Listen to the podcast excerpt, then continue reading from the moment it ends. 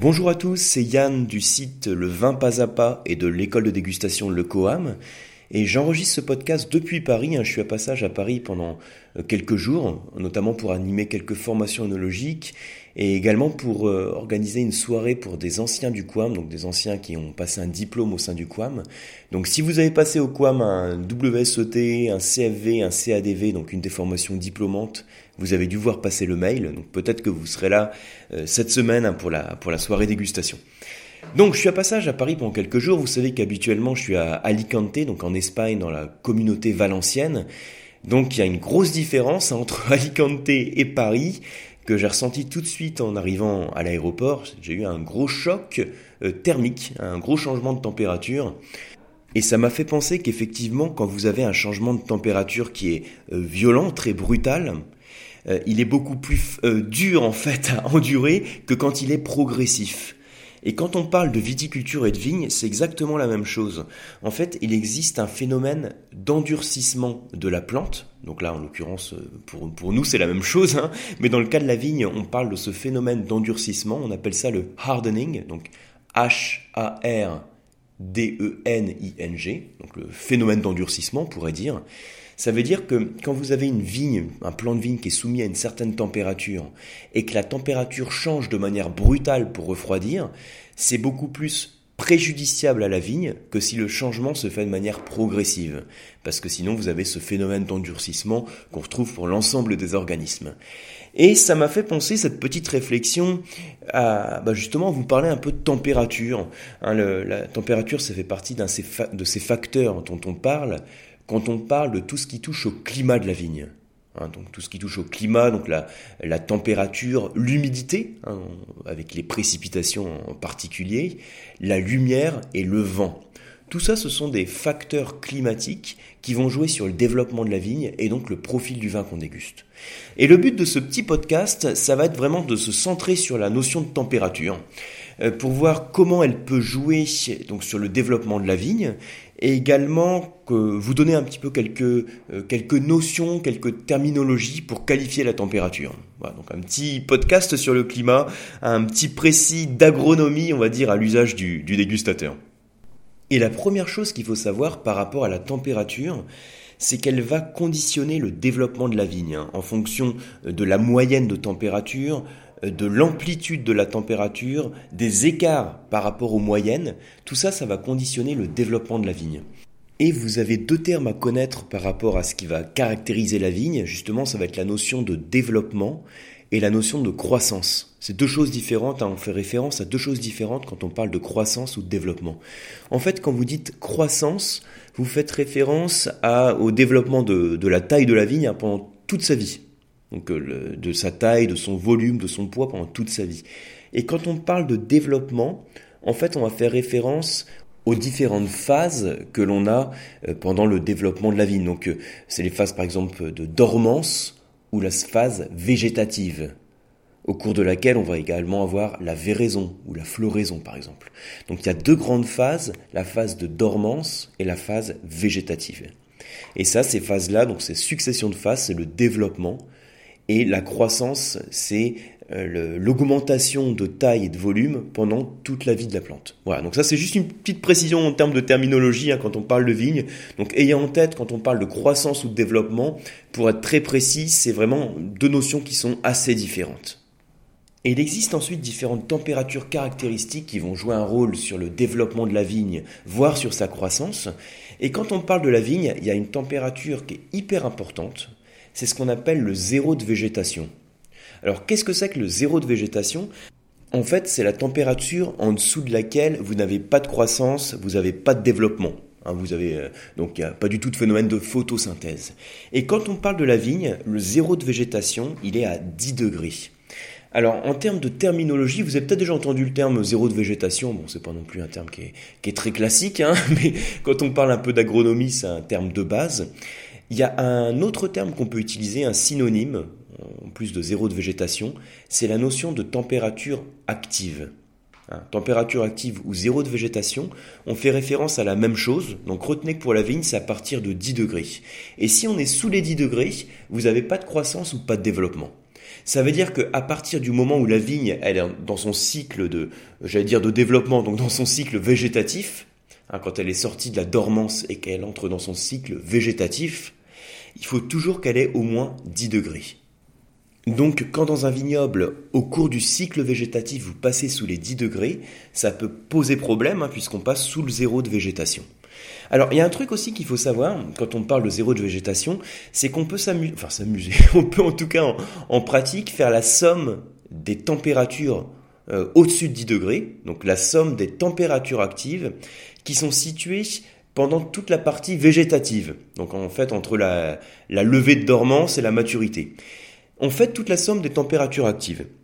Et en fait, comme la plante, elle a besoin d'une certaine quantité de chaleur pour avoir son cycle de développement, si vous additionnez toutes les températures actives, vous allez pouvoir caractériser un climat, une zone climatique. Alors, j'avais parlé au cours d'une des masterclass de la dégustation, donc il y a, euh, je crois que c'était au mois de, juillet sur le Jura.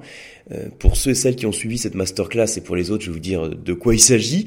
J'avais parlé de cette euh, structure du vignoble en fonction de zones climatiques qui sont définies par des sommes de températures actives. Et vous pouviez définir trois zones climatiques. Une zone climatique plutôt fraîche, une qui va être tempérée et une chaude. Au sein de la France, hein, là je parle de au sein de la France, on va définir des zones climatiques. Euh, alors, quand vous avez des températures actives, une somme de températures actives qui est inférieure à 1290 degrés, il fait plutôt frais. Quand c'est supérieur à 1550, alors le, la température précise est supérieure à 1570, et jusqu'à 1840, on est dans la zone chaude. Et entre les deux, donc entre 1300 et 1560 à peu près, vous êtes dans une zone tempérée. Et chacune de ces zones climatiques correspond donc à certaines régions viticoles et donc à certains cépages qu'on va y trouver. Je vais vous en reparler juste après hein, de, de, ces cépages parce que c'est important de l'avoir en tête parce que quand vous pensez à une région viticole, si vous vous dites, bah, je suis plutôt dans telle zone climatique, ça veut dire que je vais plutôt avoir tel ou tel cépage qui sont adaptés à cette zone climatique, et je vais plutôt aussi avoir tel ou tel profil de vin. Je vais vous en parler juste après, c'est des petits repères qu'on peut avoir en tête. Donc, je vous ai parlé en termes de température caractéristique d'une température essentielle qui est le zéro de végétation qu'on appelle aussi la température active. Et après, on peut définir d'autres températures, par exemple la température minimum, pour euh, certaines phases du développement, parce qu'il y a certaines phases du développement qui vont avoir lieu euh, que quand on va au-dessus d'une température minimum. Par exemple, pour la vigne, si vous n'avez pas au moins 16 degrés, c'est mort pour la floraison. Enfin, c'est mort, c'est-à-dire que la floraison ne peut pas avoir lieu. C'est la température minimum qui permet la floraison de la vigne. Donc on définit différentes températures minimum pour chacune des phases du développement de la vigne. Et ensuite, on peut également parler de température optimum, c'est-à-dire que c'est la température qui est au top pour permettre une croissance maximale de la vigne. Donc logiquement, ça va dépendre du cépage. Hein.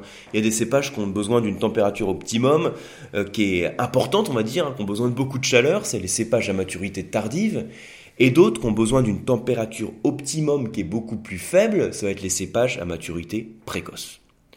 Donc je vous ai parlé de quelques caractéristiques de température, donc les températures minimum, optimum, mais plus important encore, le zéro de végétation ou température, ou température active, pardon, et la somme des températures actives. Donc ça, c'est déjà un premier point qu'il faut avoir en tête quand on parle de, température, hein, qui est un des facteurs du climat, c'est que vous pouvez le caractériser de différentes manières, dont on vient de parler à l'instant. Alors, toujours en ce qui concerne la température, comme je vous parlais du choc thermique hein, quand je suis arrivé à l'aéroport de Paris en, partant d'Alicante, donc c'est pas la même latitude, hein, c'est pas du tout le même climat.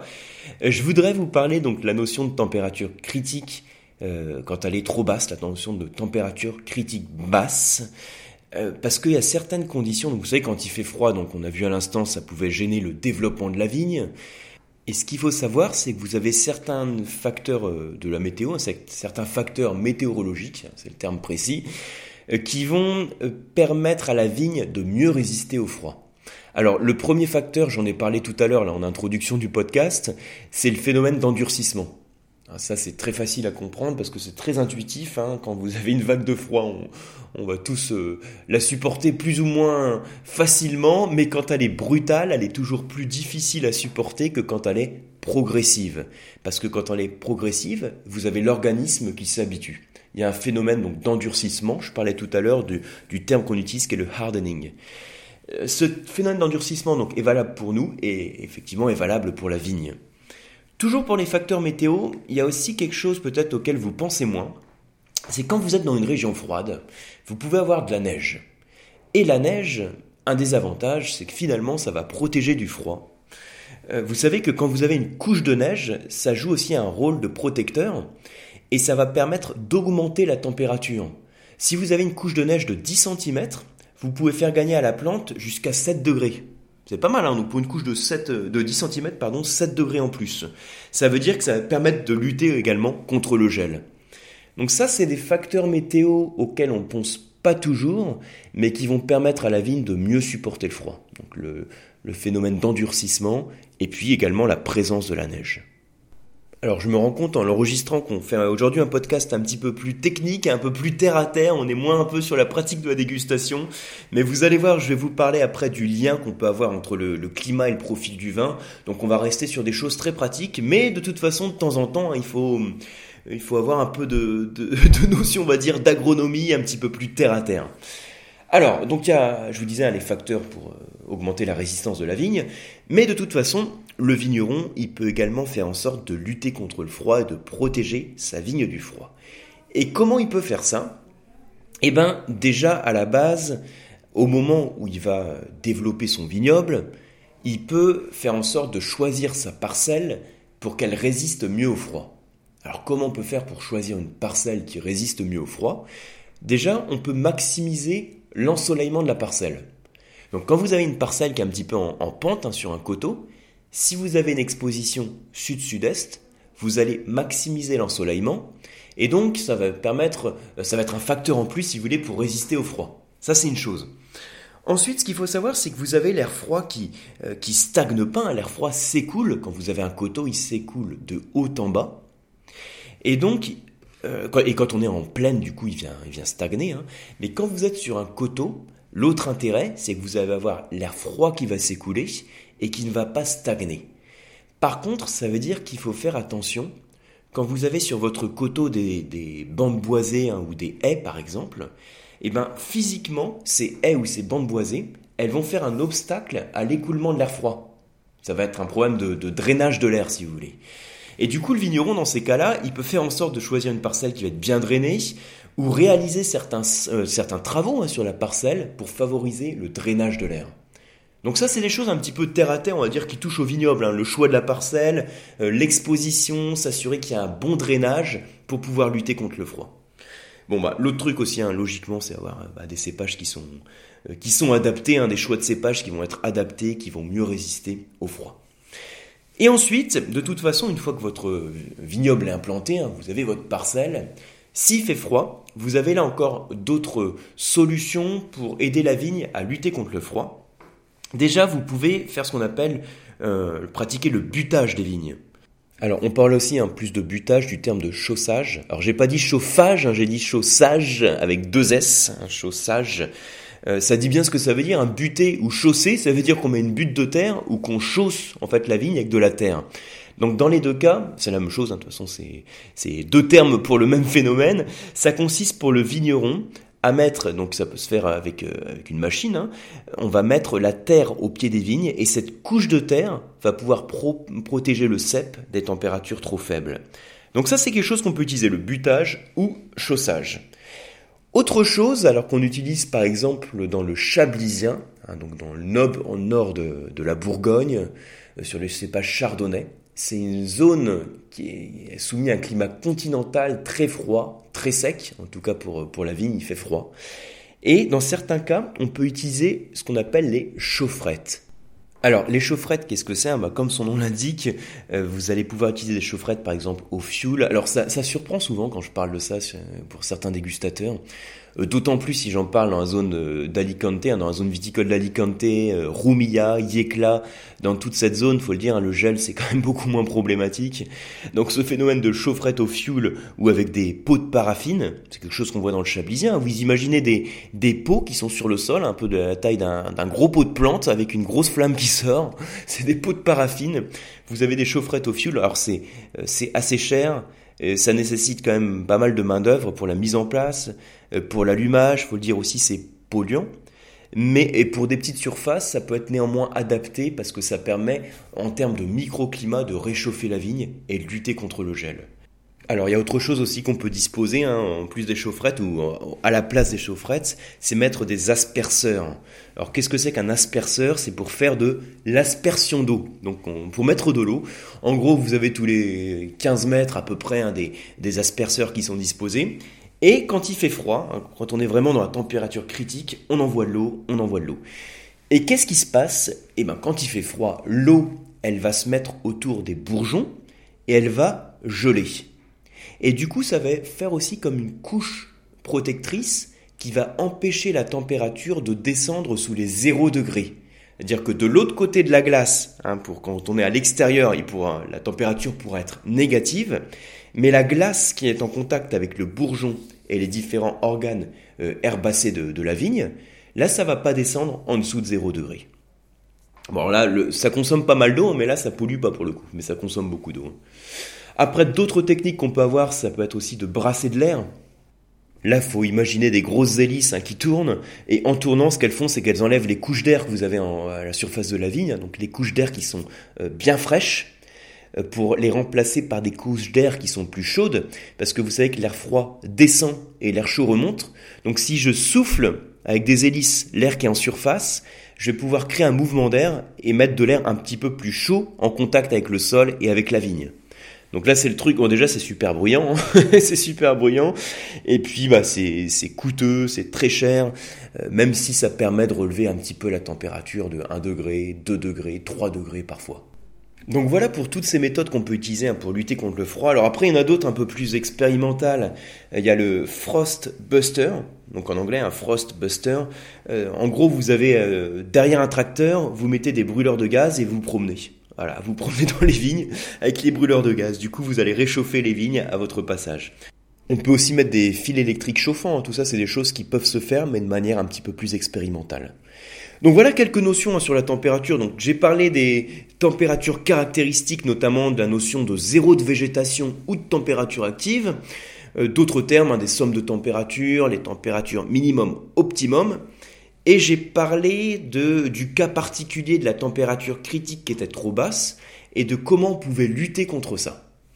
Alors, il y a un truc aussi qui est important à savoir en tant que dégustateur qui peut là aussi vous intéresser, c'est, je vous en parlais tout à l'heure, quand on parle des températures actives, on peut définir différentes zones climatiques. Alors, je vais vous citer les zones climatiques qui correspondent à toute cette, enfin les zones climatiques, les régions plutôt qui correspondent à la zone climatique du froid, celle du tempéré et celle du chaud. Alors, je vous rappelle, hein, zone climatique fraîche, on peut partir sur une température active, une somme de température active inférieure à 1300 degrés, inférieure à 1290. Hein. Et ça, ça va être particulièrement, logiquement, le nord de la France. Donc le nord, c'est l'Alsace, l'Alsace-Lorraine, hein, la Champagne, la Loire, et après les zones continentales que sont la Bourgogne, ce qui est particulièrement vrai donc pour le nord de la Bourgogne, le Chablisien dont on parlait, également le Jura, ou la Savoie. Quand il fait froid dans ces zones, enfin quand il fait froid, euh, comme, comme il fait froid, je devrais dire plutôt dans ces zones, vous allez avoir des cépages qui vont être particulièrement adaptés à ce type de climat, à ce type de zone climatique. Les cépages, ce sont des cépages dits à maturité précoce, parce qu'ils n'ont pas besoin de trop de, euh, chaleur hein, pour parvenir à leur maturité. C'est par exemple pour les rouges, typiquement, hein, le l'exemple qu'il faut connaître pour les rouges, c'est le pinot noir. Quand on vous dit zone climatique fraîche, faut penser Pinot Noir. Pinot Noir, c'est la Bourgogne, euh, c'est le Jura, c'est l'Alsace également. On va le retrouver aussi un petit peu dans la Loire. Euh, dans les blancs, eh ben, ça va être le Pinot Gris. Ça va être, qu'on trouve en Alsace, le Sylvaner. Ça va être le Riesling. Dans une moindre mesure, le Gewürztraminer. Donc tout ça, le Muscadet. Donc tout ça, ce sont des cépages plutôt précoces qui vont être adaptées aux zones fraîches. À l'opposé, donc complètement sur l'opposé, j'ai la zone chaude. Après, je vous parlerai de celle qui est entre les deux, à la tempérée. Donc, zone chaude, c'est plutôt au-dessus de 1570 degrés en température active pour la Somme. Et là, en fait, pour faire simple, c'est la zone méditerranéenne.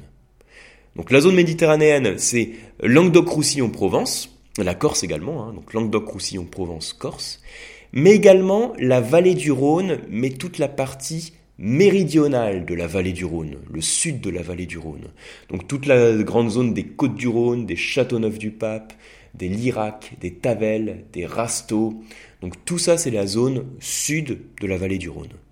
Et là, les cépages principaux qu'on va avoir, enfin qui vont être particulièrement adaptés, ça va être le grenache déjà. Ça va être le mourvèdre, donc d'ailleurs, Grenache et Mourvèdre, on le retrouve en Espagne, et je parlais de la communauté valencienne et d'Alicante tout à l'heure, on va retrouver du Grenache et du Mourvèdre. Hein. On l'appelle le Garnacha et le Monastrel, là-bas. Et vous allez également avoir la Syrah, le Malbec également. Et vous voyez, les cépages que je vous cite là, ce sont tous des cépages rouges. Alors que tout à l'heure, quand je vous ai parlé de la zone fraîche, je vous ai cité pratiquement que des cépages blancs par le pinot noir. Donc ça veut dire que quand il fait froid, on a plutôt du blanc, quand il fait chaud, on a plutôt du rouge. Un repère de base, mais qui est hyper important à avoir en tête.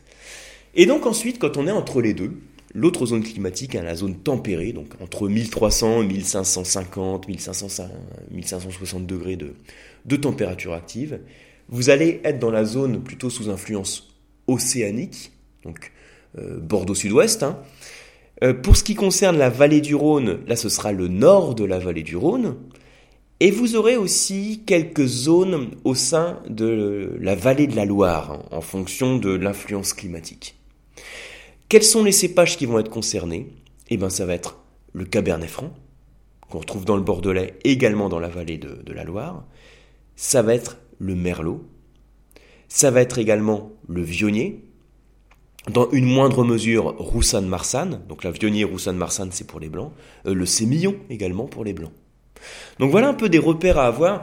Euh, ça, c'est vraiment les choses principales peut-être qu'il faut retenir de ce podcast. Donc la, notion de température, j'ai insisté sur la notion de froid, puisque j'étais parti un peu de, euh, de, cette réflexion que j'avais eue à l'aéroport. c'est comme ça que parfois partent les réflexions sur, sur les podcasts. Et la chose, peut-être les repères qu'il faut avoir en tête sur cette division en trois grandes zones climatiques du vignoble français, frais, tempéré et chaud. À chaque fois, on a des régions viticoles qui correspondent et à chaque fois, on a des cépages clés qui correspondent. Donc voilà pour ce podcast un petit peu technique. J'espère que vous avez bien suivi et que vous avez appris des choses. Moi, je vous dis à très bientôt euh, sur les cours d'onologie du Quam, sur le site Le Vin Pas à Pas. J'espère également vous retrouver sur les masterclass de la dégustation. Donc en ce moment, pour euh, apporter un petit peu de, chaleur, hein, on va aborder les vignobles du Languedoc-Roussillon. Alors quand je dis en ce moment, c'est pour le fin du mois d'octobre. Hein. Euh, donc c'est autour du 25 octobre que je vais mettre en ligne la nouvelle formation sur les masterclass pour partir sur les vignobles du Languedoc-Roussillon. Pour l'instant, vous pouvez encore accéder pour les masterclass à toute la partie qui est consacrée à l'Alsace. Donc euh, il y a beaucoup de choses à dire en termes de terroir et en termes de cépage. Voilà, je vous remercie pour votre attention et je vous dis à très bientôt.